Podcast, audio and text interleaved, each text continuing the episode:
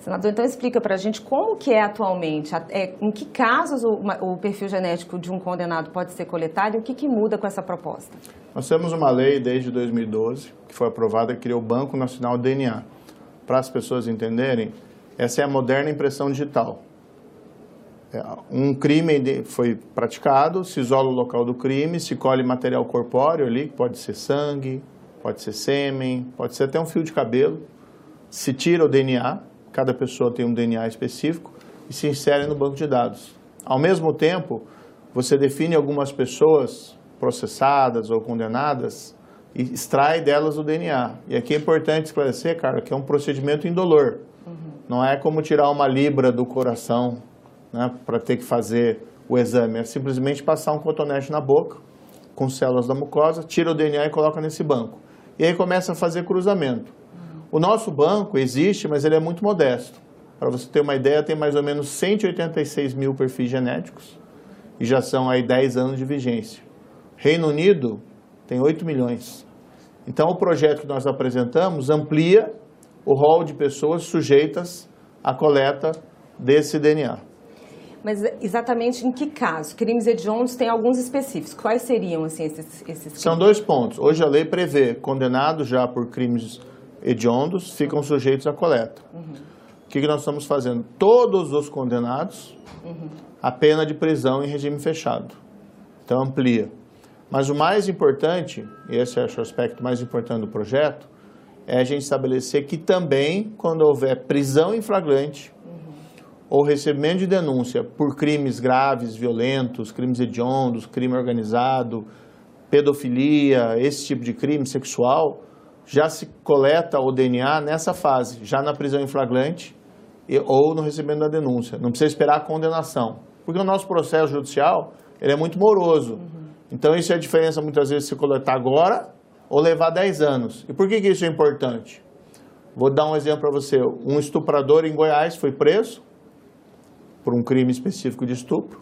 Se coletou o DNA dele, se colocou no banco de dados e descobriu que deu correspondência com DNA colhido em outros 60 casos de estupro.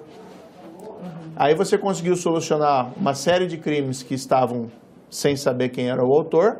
E do outro lado, o juiz, quando vai tratar um caso desse, ele vê, olha, não é um caso de estupro, são 60. Uhum. Né? Então, nesse caso, prende o cara e joga a chave fora. Uhum. Não que um caso de estupro também não possa levar isso. Mas quando você tem 60 correspondências, a chance né, da pessoa responder ali em liberdade ou do juiz ter dúvida quanto àquela condenação, responsabilidade, é muito menor. O senhor citou durante a, a, relatoria na Comissão de Constituição e Justiça o caso da Raquel Genofre, que é um caso lá do Paraná e que inclusive pode até dar nome à lei, né, quando ela for finalmente sancionada, aprovada na Câmara, enfim. Eu queria que o senhor explicasse, exatamente para a gente ter esse caso também, é, mais um caso, explicasse na, na, na prática como isso acontece. É, sabe, aí é uma pergunta bastante pertinente, porque a gente às vezes fica pensando assim nas estatísticas, nos números e tal, mas quando a gente vê os casos reais, os casos concretos, eles é que fazem a diferença. Raquel Genofre, o assassinato dela, foi um crime que chocou a cidade de Curitiba. Em 2008, né, ela saiu da escola, voltava para casa dela, desapareceu no meio do caminho. O corpo dela foi encontrado numa maleta na rodoviária de Curitiba. Ela tinha nove anos. Se investigou aquele caso amplamente, porque ganhou jornais, a cidade ficou chocada, um assassino de criança à solta, a brutalidade daquele crime. Mas não se conseguiu descobrir quem que era o culpado.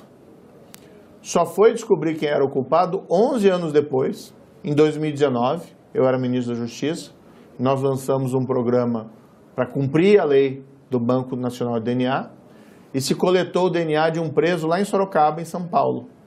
Colocou no banco de dados e deu correspondência com material genético que lá atrás tinha sido encontrado naquela maleta onde estava o corpo da menina.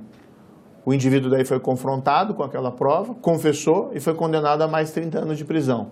Então veja um caso desse, né? Você imagina uma menina de 9 anos, brutalizada, assassinada, é, o, nós ouvimos aqui os investigadores, eles nos disseram, olha, nós investigamos 200 suspeitos.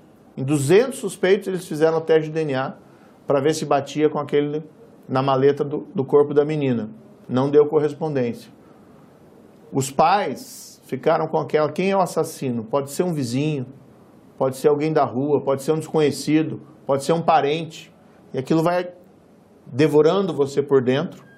E toda a comunidade, porque queria justiça nesse caso, e o banco de DNA acabou resolvendo. Se nós ampliarmos o banco de DNA, a potencialidade disso ser um instrumento cada vez mais poderoso e útil para a resolução de crimes é gigantesca.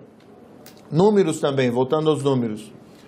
No Reino Unido, que tem esse banco de, nacional de DNA bastante amplo, eles têm uma taxa que eles chamam de taxa de correspondência de 66%. O que, que isso significa? Em 66% dos casos, nos quais eles coletam material biológico no local do crime e colocam no banco de dados dele 66% da correspondência. Então você começa um caso, uma investigação criminal, praticamente já resolvendo o caso com a identificação do DNA do suspeito né, no local do crime. E aí é uma prova normal, é como se tivesse a impressão digital do fulano lá no local do crime. Não quer dizer 100% dos casos que ele é culpado, mas é uma evidência bastante forte de que ele esteve no local do crime e ele tem que ali ter uma justificativa para aquela situação específica. No Brasil, a nossa taxa de correspondência ainda é baixa, porque nosso banco é muito pequeno, 186 mil. Outro Banco Nacional de DNA dos Estados Unidos tem 21 milhões.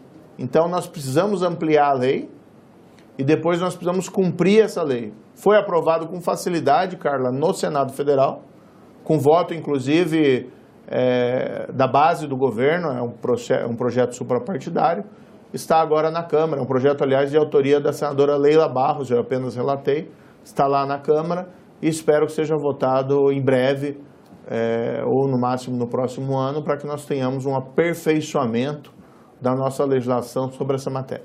Senador, na Comissão de Constituição e Justiça também o senhor fez questão de dizer que esse, essa coleta não fere o direito da pessoa de, de se autoincriminar. Queria que o senhor explicasse um pouquinho para a gente exatamente isso. Eu até citei, tem um caso famoso, julgado pela Suprema Corte norte-americana, que também ilustra a potencialidade do banco de DNA.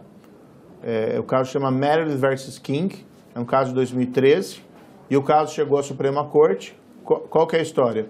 Esse Jay King, ele é preso por assalto à mão armada, se coleta o DNA, se coloca no banco de dados dos Estados Unidos e se descobre que ele também havia sido responsável por um estupro, caso não resolvido do passado. Ele é condenado por esse caso de estupro também e vai até a Suprema Corte dizendo que os direitos dele tinham sido violados. É, violados. Direito a não autoincriminação, a privacidade, porque não tinha uma ordem judicial nem nada. E o que, que a Suprema Corte diz? Não. Isso aí é equivalente à coleta de impressão digital. É um procedimento de identificação criminal que é indolor e não representa uma intromissão profunda na privacidade, porque o DNA coletado ele é utilizado como se fosse uma moderna impressão digital para fazer comparação, não para fazer pesquisa do perfil genético ou tentar identificar uma espécie de, de criminoso ou coisa parecida. É simplesmente um procedimento de identificação. E veja, o indivíduo não foi forçado a confessar. Né? O que o direito à não autoincriminação é, proíbe é forçar alguém a confessar, a revelar a sua culpa, porque tem aquela reminiscência da utilização de tortura no passado, seja moral ou seja tortura física, para obter confissões. Aí que vem o direito ao silêncio, a não autoincriminação. E você coletar a impressão digital, assim como você coletar o perfil genético passando o continente na boca, não envolve nenhuma espécie de obrigar alguém a confessar. Simplesmente ele está disponibilizando um material porque assim determina a legislação. Senador, para a gente finalizar, o senhor disse que o projeto é suprapartidário, mas eu queria saber como é que está a negociação na Câmara, se o senhor tem conversado, senadora Leila, com os deputados, com o presidente da Câmara nesse sentido, e se há a mesma intenção de que, sendo aprovado, a lei receba o nome da Raquel Genofre. Certamente, eu acho que o exemplo mais claro é, da utilidade do Banco Nacional do DNA é esse caso da Raquel Genofre, embora existam outros. Ah, teve um caso famoso também que envolveu um ataque do PCC à Prosegur, né, aquela casa de é, transporte de valores lá no Paraguai. Na época a Polícia Federal foi chamada para ajudar e ela coletou o material biológico ali encontrado e acabou fazendo essa identificação. Esse foi utilizado também até em casos envolvendo o próprio esses, essas invasões é, do, dos prédios né, dos três poderes no 8 de janeiro. Então tem uma potencialidade enorme, mas esse caso para mim é muito emblemático. Né? Uma criança, 9 anos, 11 anos do caso sem solução e aquilo traz aquela satisfação né, emocional da família principalmente, mas não só da família, Carla, isso é interessante, de investigadores. Eu tive a oportunidade de conversar com alguns investigadores daquele caso e eles tinham aquela situação complicada dentro deles, porque eles fizeram tudo que eles podiam, mas não conseguiam resolver o caso. E quando é um assassinato de uma criança, né, isso tem um, um vínculo emocional forte do investigador. Só foi resolvido depois. É, o que eles me contaram é que quando eles foram informados que finalmente tinham encontrado o assassino, é, eles se debulharam em lágrimas né, é, por conta desse caso. Nós estamos conversando, sim, com, com os deputados e aguardando um momento apropriado para colocar isso em votação. Eu acredito que será aprovado, porque veja, a própria senadora Leila Barros hoje está na base do governo, é do, do, do PDT, né? e eu sou do União Brasil, embora o União Brasil ele é um pouco dividido nesse tema, mas eu sou da oposição. Mas isso não tem nada a ver com esquerda ou direita, é simplesmente um procedimento importante para a solução de crimes graves no Brasil. Então, creio que isso deve ser, sim, é, aprovado. Agora, tem o tempo legislativo que a gente tem que saber trabalhar. Senador, obrigada aqui pelos seus esclarecimentos e sucesso na proposta, na votação na Câmara. Obrigado, Carla. Sempre um prazer novamente estar aqui.